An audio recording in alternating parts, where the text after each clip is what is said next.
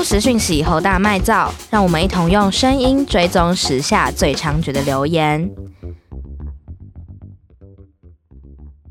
各位听众，你们好，这里是静好听，欢迎收听第六集的初级事实查核大揭秘。这个节目是我们与台湾事实查核中心合作，记得每周二锁定节目更新。此外，也要按赞脸书和追踪 Instagram，可以收到更多节目资讯的更新哦。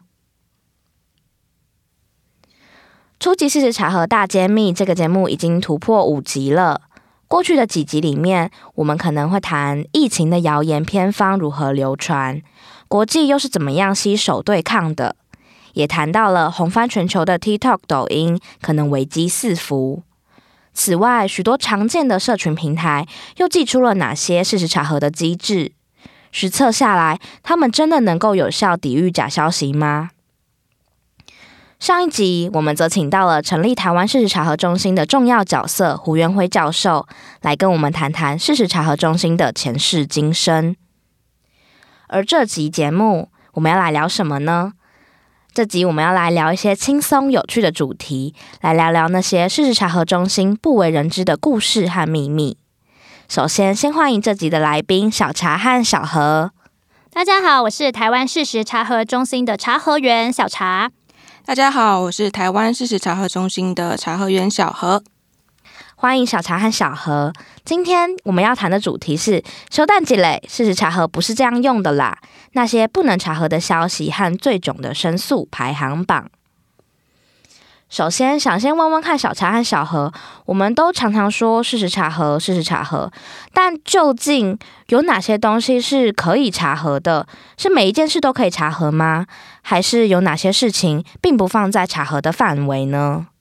啊，其实这个问题也是非常多的读者会很好奇，就是我们怎么决定哪些要查核，哪些没有办法查核呢？那其实呢，讲到事实查核，顾名思义的话，就是事实的东西才能够查。那如果是评论的话，就不能查。我们简单举一个例子，像是如果说玉山很高，像这样，你觉得这个是个事实，还是说它是个评论呢？它感觉是个评论，但蛮接近事实的。那其实我们会觉得说，这是一个评论，因为玉山很高，到底怎么样叫做高，怎么样叫做矮，然后怎么样叫做低？因为其实高矮高低是有相对的概念，它可能跟其他山比起来，可能就比较矮。比如说，它如果跟大屯山比啊，或是它如果跟喜马拉雅山比，那这个高矮就是一个相对的概念。但如果说玉山是东亚第一高峰，它就是一个事实。其实我们最常接受到民众申诉的是某个政治人物做得很烂呐、啊，但其实我们没有办法知道烂跟好的标准在哪里。如果他说某个政治人物做了某个建设或是政策的话，其实我们就可以根据他有没有做那个政策去做查核，这样。所以像是个人意见和评论，相对来说就没有办法给出一个明确的查核结果，尤其是针对那些没有客观标准的形容词，例如刚才说的。呃，政治人物做的很烂呐、啊，或者是某某政府做的很差劲，你没有办法了解，除非他提到了后续的哪一些政策或是政绩，我们才能够根据事实去进行查证。那其实还有一个情况，就是说很多人会说。呃，PTT 一直在造谣，或者说某个粉砖一直在造谣，然后就说我们怎么都不查核。可是其实你一定要丢某一个它特定的贴文，或者它某一个文章，或是它某一篇图片，然后我们来做查核。你不能就丢一个粉砖给我们，或是你就说呃 PTT 上面很多谣言，或者说某一个媒体都在造谣，这样我们真的没有办法。就是难道我们要他每一天每一篇文章都去查核吗？其实这样也是会增加我们的负担，我们真的没有办法知道你在说哪一篇。PTT 的话，真的是因为它又有太多版，然后每天每个版又有超级多的贴文，真的很难一一查核。就是如果大家真的想要申诉的话，其实可以呃透过他们可能转贴贴文，或者是转传那个讯息，就是说可以帮我查核这个吗？这个时候事实查核中心应该才能受理。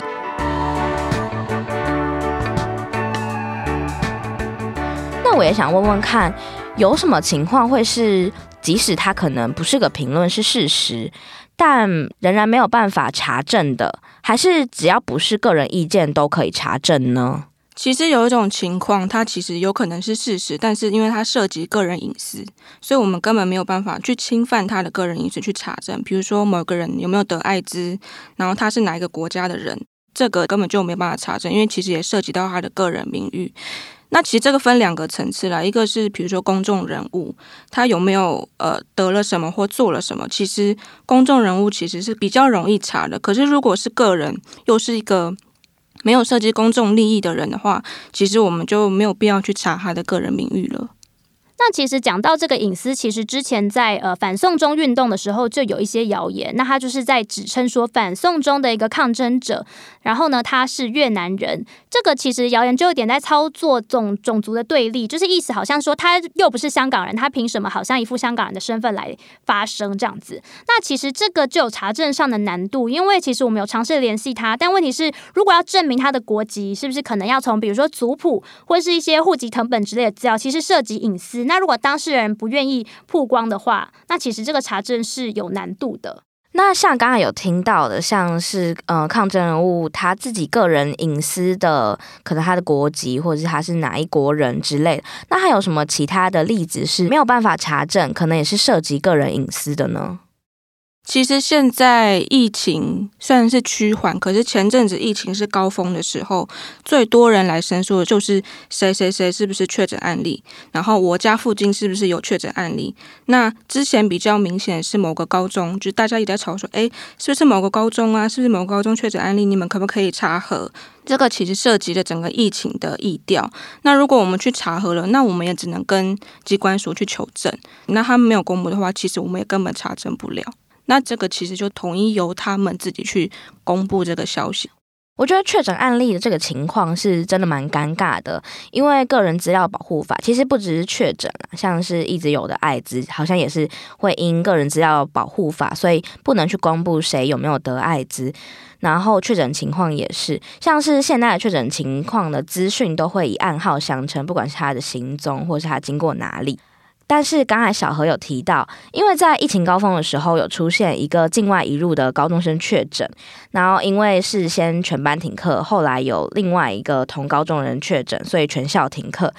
结果它就变成一个众所皆知但又不能说的秘密，因为那个高中的名字是保护的。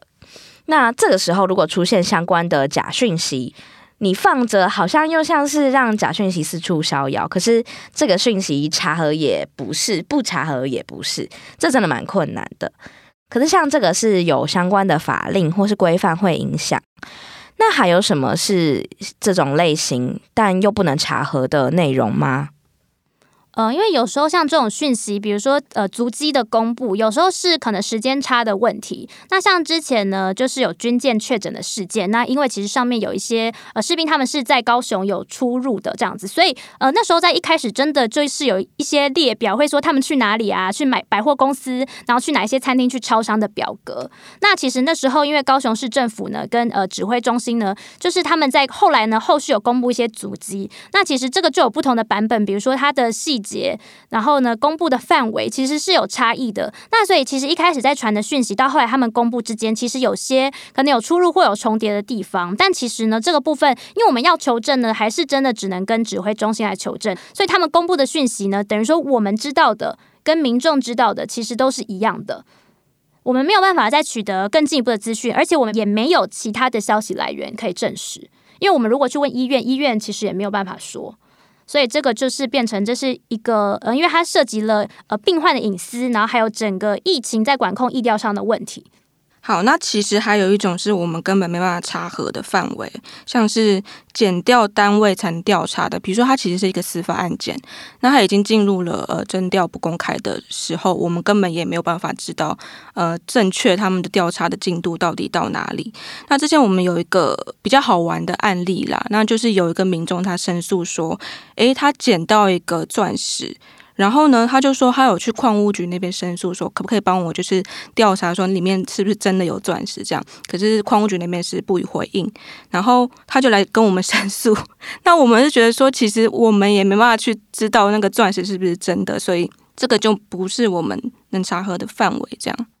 还有很多读者就会来骂我们说，那个谁谁谁身边的人都贪污，你怎么都没有在查他身边的人？可是我们其实没有这个调查权限，因为这个一定是比如说政风单位，或是如果他有贪渎的事实证据，检调会去进行，那检调才有这个搜索的权利。我们其实完全没有办法做这样子的事情，因为我们其实我们查核的方式是比对资料、图片，然后跟采访，所以如果是呃涉及这个检调才能调查范围，我们是真的没有办法。那其实前阵子因为金正恩的事情，其实各家媒体都消息都还蛮复杂，也还蛮乱的。那天有一天晚上，然后手机突然跳一个通知说：“哎，一个民众就申诉说，请问金正恩死了吗？”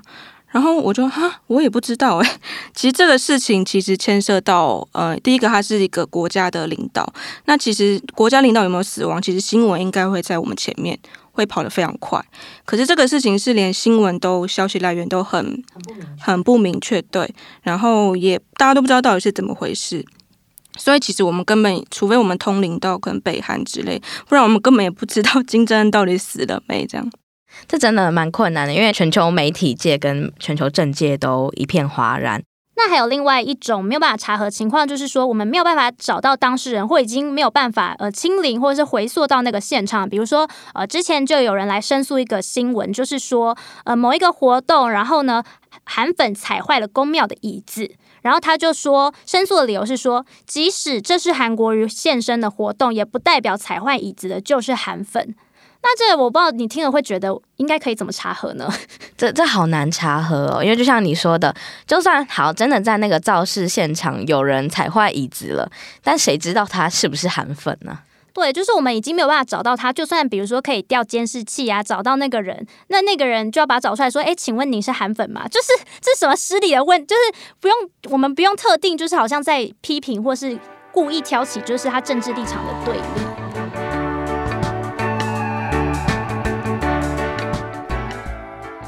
所以从刚才小茶跟小何的分享可以听到，第一是他们当然是有公众利益的才会去查核；第二是有些事情其实你要他们查，他们其实也没有办法查核的事情。刚刚听完了小茶跟小何谈到有哪些事情是不能查核的，像个人意见不能查吗？关系到隐私的内容不能查核，还有像剪掉刑责的案件，或是无法回溯现场的传言。那我就更好奇了，有没有哪些传言是让你们会觉得天呐，这也太傻眼了吧？这个你也叫我查核的事情呢？啊、呃，其实呢，我们有整理一些，就是我们觉得跟公众利益比较不相关，然后还有我们真的也没有办法去查核的一些排行榜，然后准备了十名。好，那接下来就请小茶跟小何先帮我揭开最总排行榜的第十名到第八名。第十名呢，其实真的是很考验我们文科生的一个一个题目哦。他说，二零二零零三二零，它这个数字串是一个整除日，可以被一到十每个数字整除。其实这个根本没有办法查。那民众申诉的考量点呢，是说，其实一到十不只是有整数啦，还有很多分数啊，还有其他的小分数跟无理数是没有办法整除的，所以这整个是不对的。然后第九名是说他看口罩地图还有口罩，但是去药局的时候他就说卖完了，希望我们查查看店员有没有囤货。第八名呢，就是一个申诉是说他贴了一个新闻链接说，呃，曾婉婷跟谢成军两个手牵手，然后要去度蜜月的，然后呃他的申诉是说这个标题是乱带风向，两个人并没有在一起。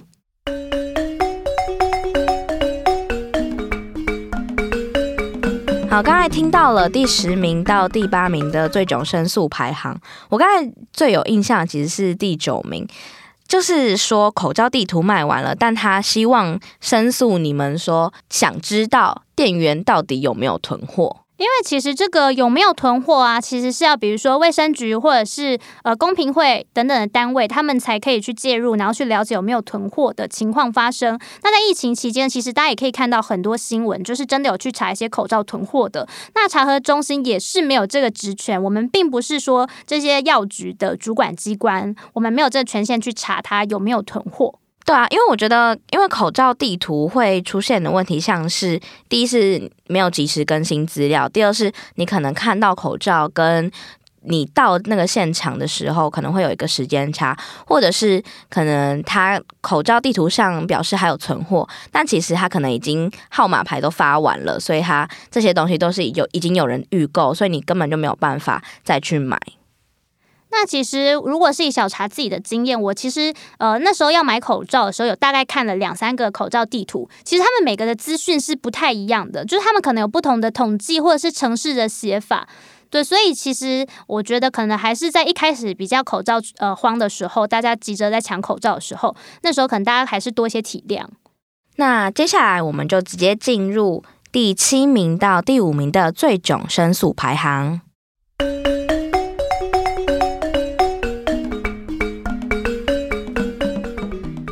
第一名呢，是有人来申诉说，有一个新闻说《星战九》在中国播出的时候有删除同志接吻的画面，所以他就来申诉说，到底有没有删除这个画面？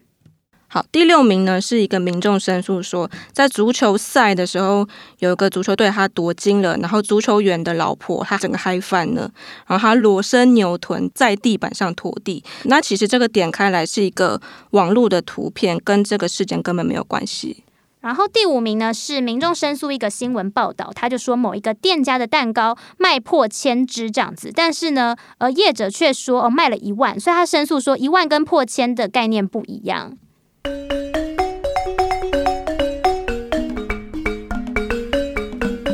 好，刚才听完了申诉排行的第七名到第五名，我自己是对那个呃男足赢球，然后嫩妻裸身拖地。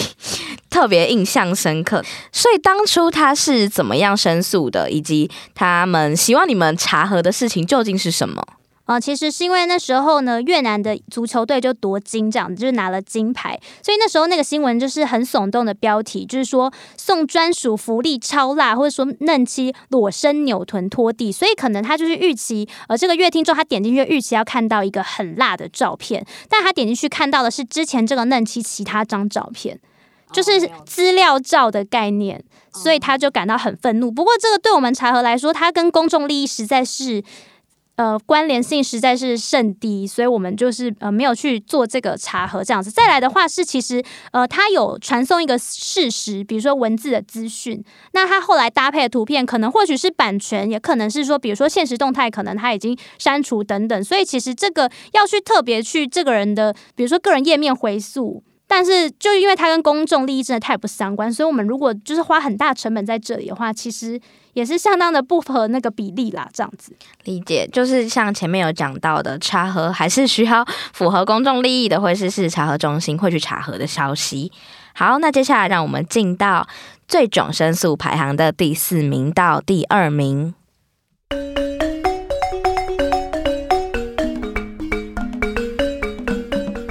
第四名是有一个民众就申诉说，他现在网络上呢，可能是交友软体或是 IG 呢，有收到一些女生的邀请，然后呢，后来他们聊聊天之后呢，那个女生就劝他去按摩店消费。那这个申诉的人列了三个很明确的地址，然后说男生用女生的名义操作交友软体，或用脸书 IG 找客人进去按摩店消费。然后呢，他意思就在指控说，这三个店面都是剥皮的按摩店。就是欺骗他们的感情，欺骗客人去消费这样子。第三名呢，是有一个民众申诉说，诶，有个新闻上面写说，一个鲸鱼被一个爱心女事主救活了，然后那个贴文上有十万个人按赞，但是他申诉的点是说，这个粉砖并没有十万人按赞，这个贴文根本没有十万人按赞，是新闻在乱讲。接下来第二名的申诉呢，是他就贴了一个新闻的链接，说这个新闻诋毁鹿晗。那新闻的内容就是说，鹿晗有土豪粉丝砸重金送他房子。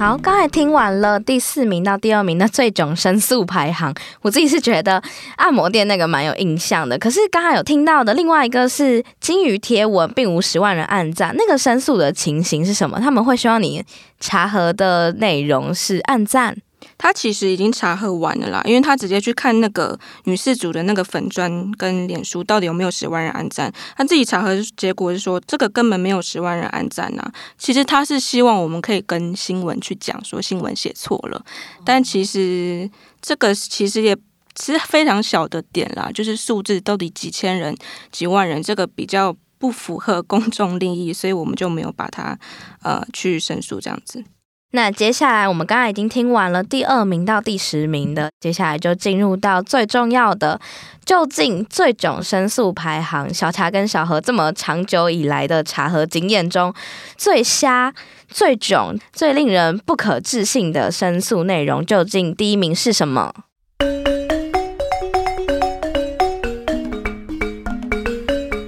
就是有一个呃网友，他丢了一个新闻链接，这个链接就在说柯震东变胖了，然后呢，他就来申诉说，大家一直在攻击他，还说他变胖，他没有变胖，这是一个完整的申诉内容。对，那他其实后面还有可能附了一些其他新闻，就是说，诶，他没有这么的胖。所以可以可以理解啊，这个申诉第一是他蛮 care 柯震东，他可能本身就是一个柯震东的粉丝，但他居然要你们查核他没有变胖，而且希望透过查核中心的查核报告为他平反说他没有变胖这件事情。那其实这个有没有变胖，其实就是也是个人主观的意见啦。因为胖不胖，就是这个就是自在人心。再加上，其实我们也没有办法去找到柯震东本人，然后呢，去了解他的体重变化啊，还是他的 BMI 值或者是什么体脂的变化。所以其实这个也是没有办法查核，然后他跟公众利益也照不相关。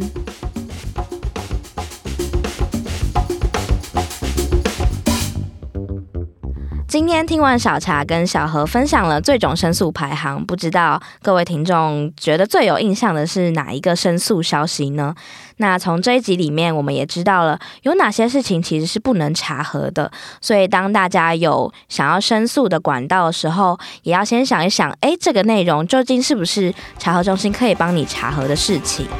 那今天一样，谢谢小茶跟小何的分享，谢谢大家，谢谢大家。记得每周二都要锁定初级！事实茶和大揭秘，我们下次再见，拜拜，拜拜。